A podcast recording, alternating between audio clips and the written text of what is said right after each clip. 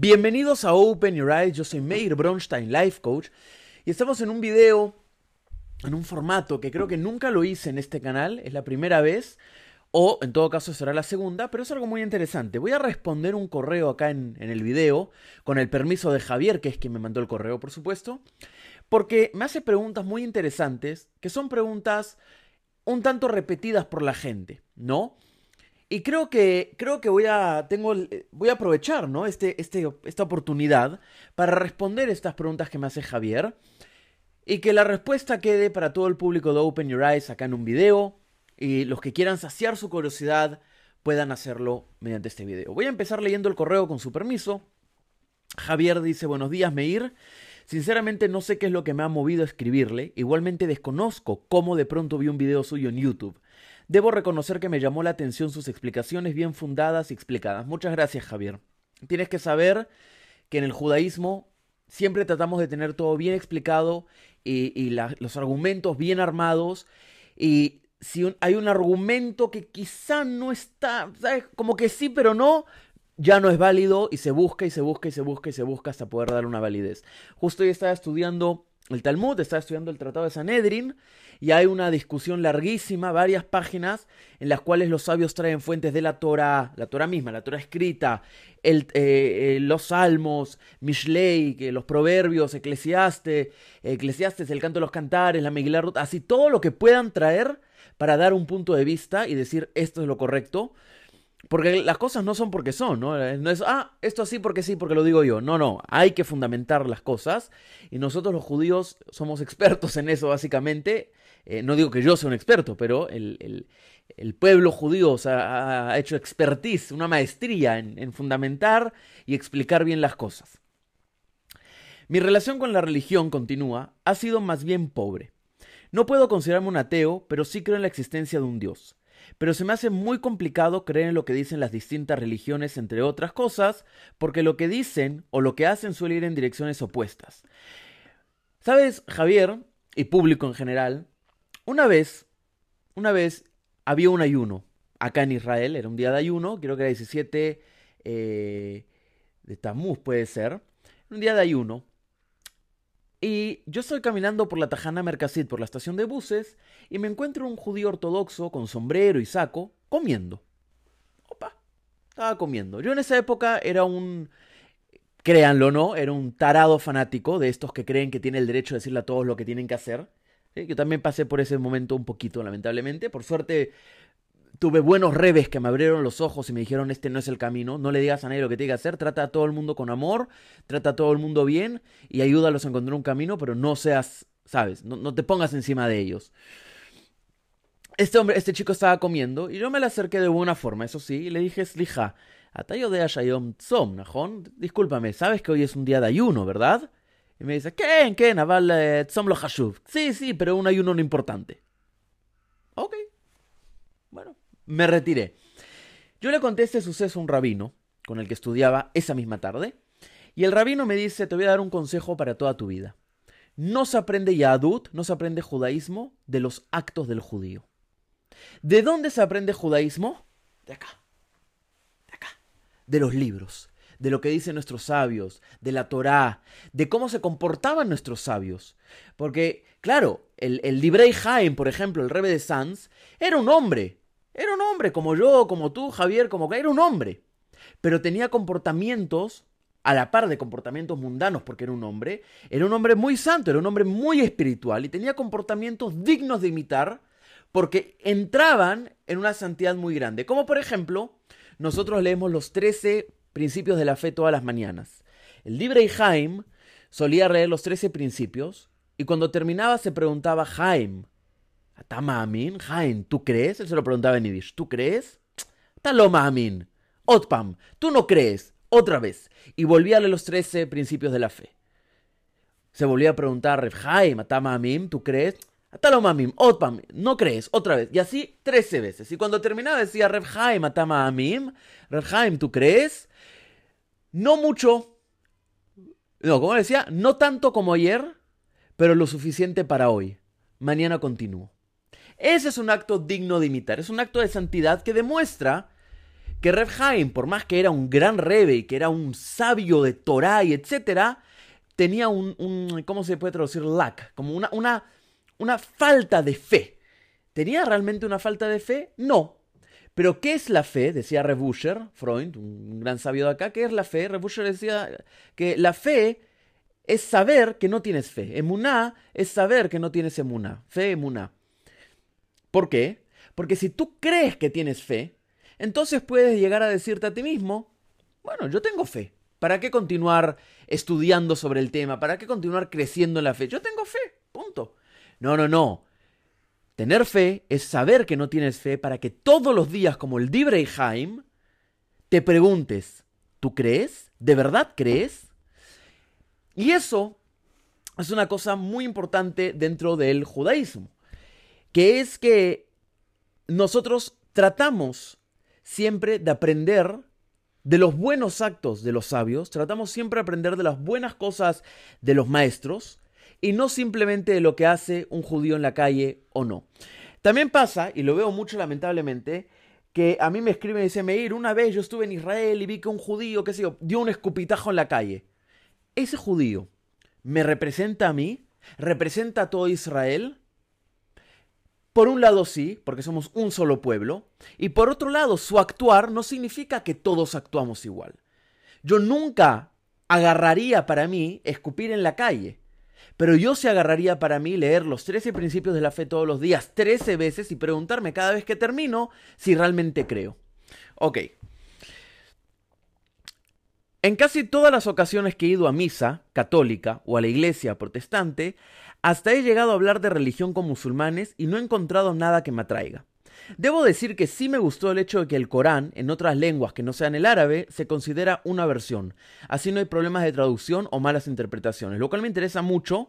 Yo de igual manera, Javier, no tengo derecho a hablar de esto porque realmente no sé cómo es el tema. Yo voy a consultar con, con Mahmed, que es un amigo que tengo que es eh, árabe y que vive acá en Jerusalén y trabaja y le va muy bien y vive libremente fuera del apartheid israelí, la gran mentira del siglo XXI, pero bueno. Voy a consultar con él cómo es el tema. Yo de igual manera digo, cualquier cosa que en una lengua original sea traducida a otra lengua, por más que esté súper bien supervisado y por más que, ¿sabes? Siempre va a haber una falta de algo. No sé si en el árabe es tanto así, pero en el hebreo sí. Sobre todo en la Torah misma. Por... Ahora vamos a llegar a eso.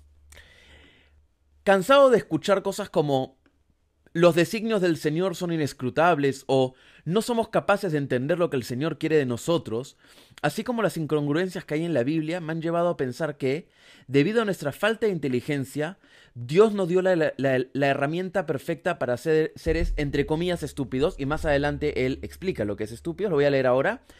No pretendo insultarle a nadie. Con ello me refiero, con la palabra estúpido me refiero a gente que no podemos ver la verdad o sencillamente cerramos los ojos y creemos en todo lo que nos dicen. Al fin y al cabo es lo que suelen darme a entender cuando hago demasiadas preguntas. Ese es un gran problema, Javier, ¿sabes? Y eso en el judaísmo no existe. En el judaísmo se pregunta. Yo fui este, este Pesaj, estas Pascuas, en la primera noche de Pesaj se lee la Gadá, ¿no? Que nos relata el Éxodo. Si tú ves los videos acá en Open Your Eyes, vas a ver, eh, vas a ver el video sobre Pesaj. Yo tengo una Gadá. 2, 3, 4, 5, 6, 7, 8, 10, 11, esas no las voy a dejar ahí. Tengo acá 8 agadot, dijimos, ¿no? Sí, 8 agadot. Te puedes dar cuenta, Javier, que cada agada, y público en general, cada agada tiene el mismo relato tienen las mismas cosas, pero ¿por qué hay unas que son más gruesas y otras que no? Porque lo que nosotros hacemos en la noche de Pesaj es justamente todos los años, todos los años, repetirnos y preguntarnos por qué el éxodo, por qué salir de Egipto, qué ocurrió que tuvimos que salir de Egipto. Y acá en estas Agadot, estas son Agadot muy especiales, estas son ediciones que ya no las hacen, me las regaló mi amigo Tzvi. Eh, en estas Agadot hay un montón de preguntas que se hacen los rebes, que ellos tratan de responderlas, etc. El judaísmo se trata de preguntar, se trata de responder, se trata de entender, se trata de buscar la verdad. Este libro que estoy estudiando acá Este libro es un libro medio cabalístico, muy interesante, que vamos a buscar el principio. Acá. De acá a acá. Un segundo. Esta ya es otra. Esto no es parte del libro. Atkan, sí, de acá acá. Todo esto, todas estas páginas, querido Javier, tratan de las tres primeras palabras de la Torah. Bereshit, bara, Elohim. En el principio de crear Dios. Todas estas páginas. ¿Y por qué? qué? ¿Cómo puede ser que por tres palabras se ha escrito todo un libro? Muy simple, porque lo que trata este libro es tratar de entender los secretos de Bereshit bara Elohim, en el principio de crear Dios, para entender qué hay detrás de eso. ¿Cómo empieza el libro? Bereshit bara Elohim. Yo por esto digo que no se puede traducir el hebreo. Nosotros incluso ayunamos un día, ayunamos porque fue un momento muy desgraciado en nuestra historia, destruyeron las murallas de Jerusalén, pero además de eso ayunamos porque la Torah se tradujo al griego. ¿Y qué trajo la, traducción de la Torah al griego? Trajo la destrucción de la misma Torah en cierta forma, porque otra gente pudo leerla y decir, no, no, no, mira, de acá sacamos que sí hay un Mesías que murió y resucitó. Cuando eso va totalmente en contra de las leyes de la Torah, de las mismas leyes de la Torah. Por eso nos quejamos tanto de las traducciones. Pero quiero que leas, por ejemplo, te voy a leerlo acá. Además, cabe decir también que el hebreo tiene algo muy interesante que es gimatria. En el hebreo bíblico no existen los números 1, 2, 3. Lo que existe es el valor numérico de una letra. Aleph es 1, Bet es 2, así. Y por gematria podemos sacar conclusiones como la que hay acá. Escucha. Bereshit bara Elohim es gematria, o sea, las palabras Bereshit bara Elohim, en el principio de crear a Dios, tiene el mismo valor numérico que una frase. ¿Qué frase? Kodem kol bara Elohim. Todo lo que crea Dios tiene una respuesta. Ahora, todo lo que, eh, todo lo que ha creado Dios tiene una respuesta. Ahora, tú puedes decirme a mí, pero Meir, un momentito. Eso es una coincidencia. Lo interesante de este libro es que, claro, eso es una coincidencia, ¿no? Podríamos decir. Pero acá, hasta el próximo Bereshit, eh, Rav Yaakov te explica por qué no es una coincidencia. ¿Por qué podemos sustentar que no es una coincidencia? Es muy interesante. A ver, vamos a buscar otra si, si se me permite un segundo. Había leído una que me, volvió la me volvió el, me, voló el cerebro, pero no sé si lo voy a encontrar ahora. Bereshit bara Elohim, las últimas letras de Bereshit bara Elohim, eh, Tet Aleph eh, Mem, esas son las letras, completan la palabra Emet, que es verdad. Emet significa verdad. ¿Cómo continúa Bereshit? Eta Shamaim O sea, dice acá que Ted y Samech y eh, y Mem, ¿ok? Completan la gimatria, el valor numérico, las últimas letras, el valor numérico de Beamishpat, con justicia. Be'et Aretz, Be'et Aretz o sea, como terminan las dos, estas, estas dos palabras, las letras, conforman el valor numérico de con, con, eh, con paz. O sea, la verdad con justicia trae paz. Es increíble.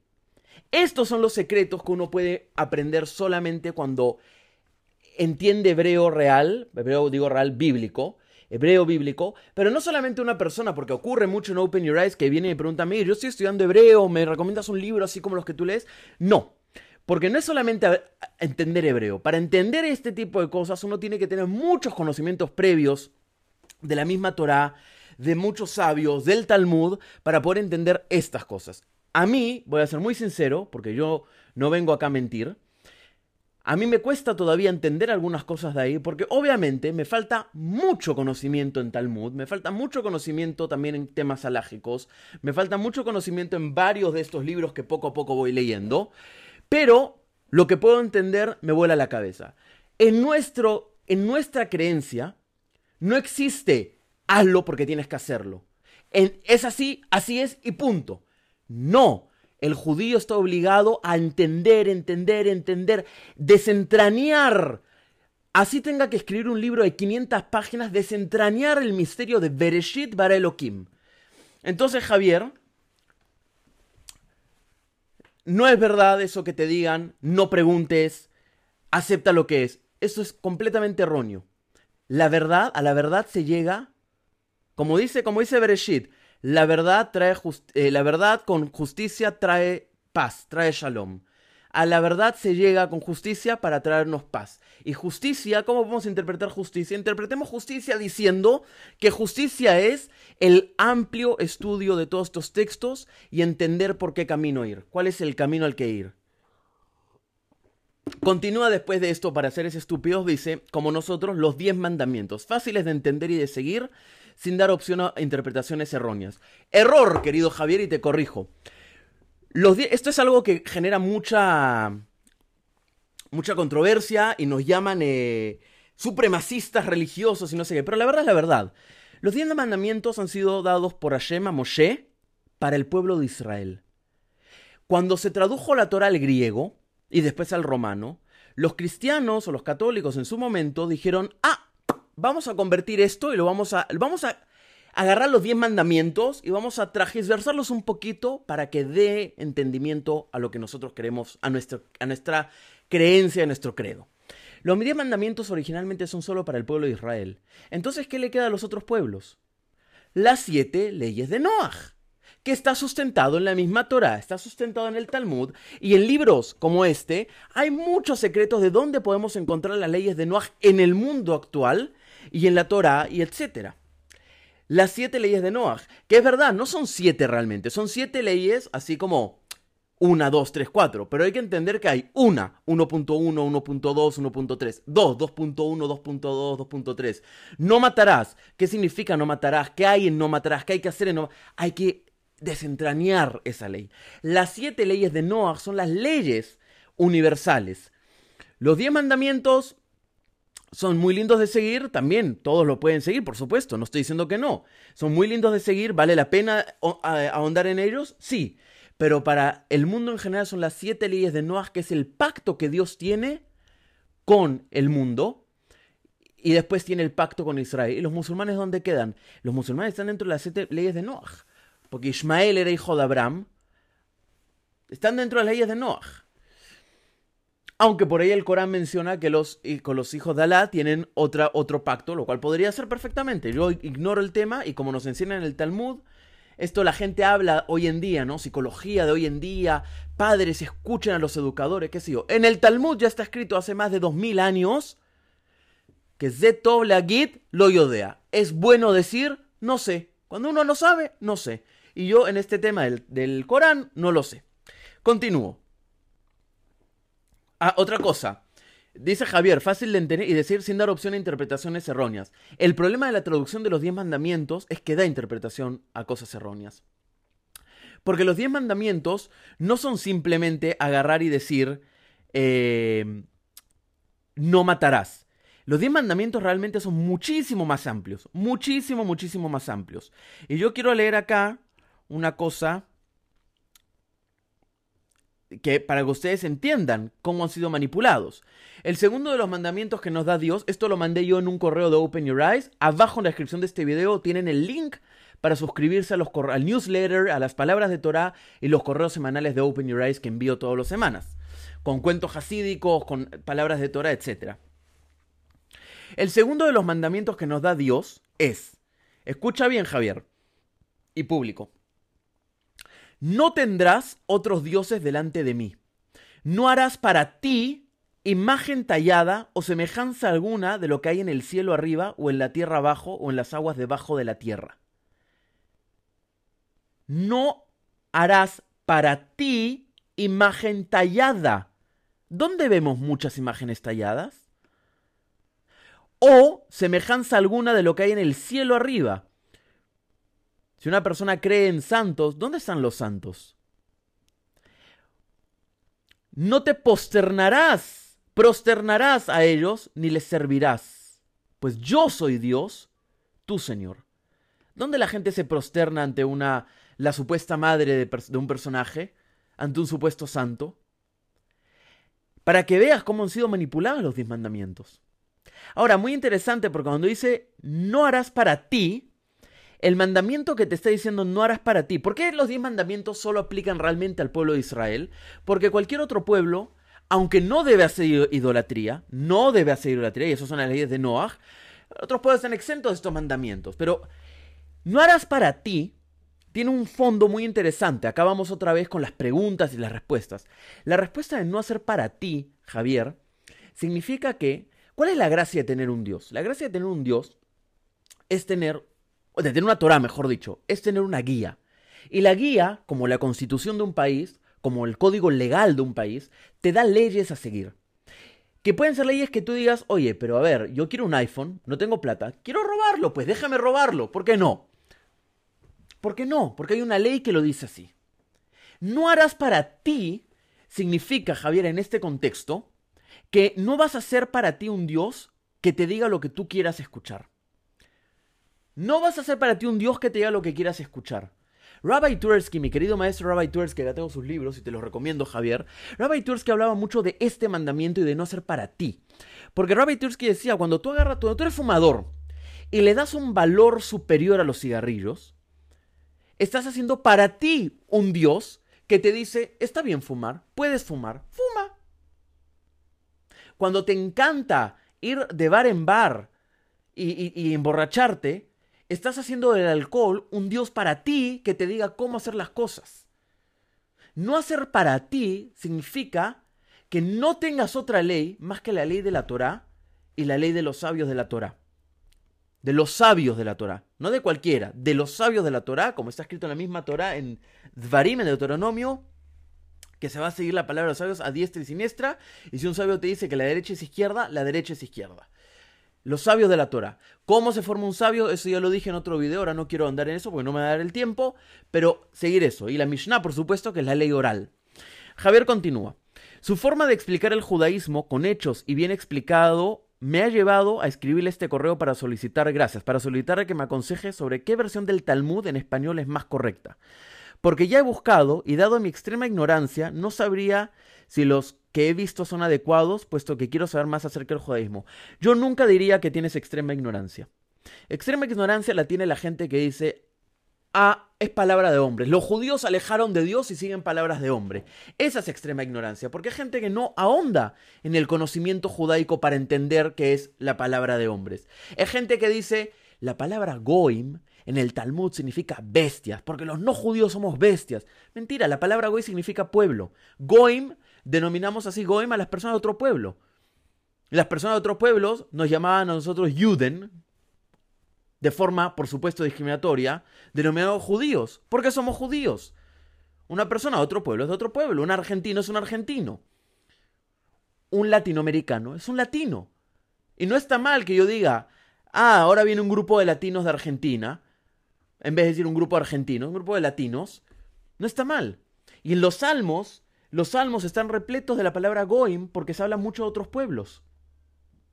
Yo no creo que tú tengas ignorancia, yo creo que tú tienes una sed de conocimiento muy interesante. Y te felicito por eso, y te felicito por querer buscar el Talmud. Pero te voy a ser muy honesto, Javier, con mil perdones. Y te voy a decir que no leas el Talmud todavía. No leas el Talmud todavía. ¿Por qué? Porque querer leer el Talmud es como querer aprender psiquiatría cuando ni siquiera has terminado el colegio. Una cosa es el anhelo de algún día entrar a la facultad de medicina y estudiar psiquiatría, y otra cosa es decir, voy a empezar a estudiar psiquiatría ahora, cuando todavía estás en el colegio. Yo te recomiendo que empieces investigando sobre las leyes de Noah. Empieza investigando sobre las siete leyes de Noah, empieza investigando sobre el judaísmo en general, conceptos dentro del judaísmo, etc. Las cosas pshutim, las cosas simples. La Torah se interpreta de cuatro formas. Pshuta, lo simple. Bereshit bara Elohim, en el principio de crear Dios. Ah, lo simple, punto. Lamentablemente las traducciones y la gente ajena al judaísmo que no entiende esta la importancia de ahondar en esto, pero no pueden tampoco porque no entienden el hebreo, no entienden gematria, etc., se quedan en lo, en lo pashut. Y lo, lo, terrible del pashut es que nos hace creer que esa es la verdad y se acabó, no hay nada más que hacer. Por eso la gente te dice, no hagas demasiadas preguntas. Pshuta es la primera forma. Después está el remes. ¿Qué es el remes? Lo profundo, la insinuación. ¿Qué es el remes? Bereshit bara Elohim. Todo, eh, todo lo que creó Dios tiene una respuesta. La gematria es el remes, todo eso. Después está el midrash. ¿Qué es el midrash? El midrash es qué es lo que pasó que no está escrito en la Torah. Te doy un ejemplo clásico. Jacob se casó con Lea creyendo que se casaba con Rachel. Esa noche, Jacob conoció a Lea. ¿Qué significa conocer en el lenguaje de Torah? Tuvo relaciones íntimas. ¿Cómo puede ser que no se dio cuenta que estaba teniendo relaciones íntimas con otra mujer? Que no era Rachel. ¿Cómo puede ser? Ahí entra el Midrash. ¿Qué es el Midrash? El Midrash nos, cuenta. Me salió el español. El Midrash nos cuenta. Eh, porque tú eres español, ¿no? Soy de España. El Midrash nos cuenta qué ocurre en ese momento que no está en la Torah. ¿Cómo es que Jacob no se dio cuenta que era, que era, que era Lea pensando que era Rachel, ¿no? Y después está el Sod, esa es la cuarta forma. El Sod se nos está prohibido a casi todos. Porque para tener el Sod, y por eso hay que tener mucho cuidado con cualquier youtuber que venga y te diga, yo voy a hacer meditación, porque no sé por qué, pero hablan así, yo voy a hacer meditación contigo de los 70 nombres de Dios. Y también de los 6 que sobran, porque hay un, no hay un consenso si son 70, 76, 80, yo cada vez leo otros números. Y vamos a hacer la meditación sobre el nombre de Dios. Una persona cualquiera no puede hacer meditación sobre los nombres de Dios porque no está preparada. Ni siquiera un gran cabalista puede hacer eso porque tiene que pasar por muchos años de estudio y muchos procesos y etcétera, etcétera, etcétera. No es simplemente agarrar y decir voy a meditar los nombres de Dios. No, no se dejen engañar. El SOD ya es algo muy arriba que muy poca gente tiene. ¿Y quiénes son los que lo tienen? Gente que se la pasa toda la vida estudiando Torah, un punto que puede ver más allá de lo que nosotros podemos hacer. Ellos no lirot, ellos no ven. Ellos leistaquel, ellos observan. En español es sinónimo, en hebreo no. Lirot es mirar, yo veo el café. Ah, chévere. Leistaquel es observar. ¿Qué es lo que tiene el café? ¿Qué hace que el café sea café? ¿Por qué el café es negro? ¿Qué, qué, componentes químicos tiene el café? La espuma. Eso es leistaquel. Y los sabios logran ser leistaquel con lo que ocurre en el mundo. Querido Javier, espero haber respondido tus preguntas. Empieza estudiando judaísmo por la raíz del judaísmo, no por el Talmud. Deja el Talmud para otro momento y también te diría que cuidado con las traducciones del Talmud, no son buenas. Soy Meir Bronstein, Life Coach, y para cualquier duda que tengan, para los que quieran trabajar conmigo a continuación, las redes sociales. Compartan este video, denle like a este video, porque la verdad que me esforcé mucho, muchísimo en hacerlo. Hasta un próximo video.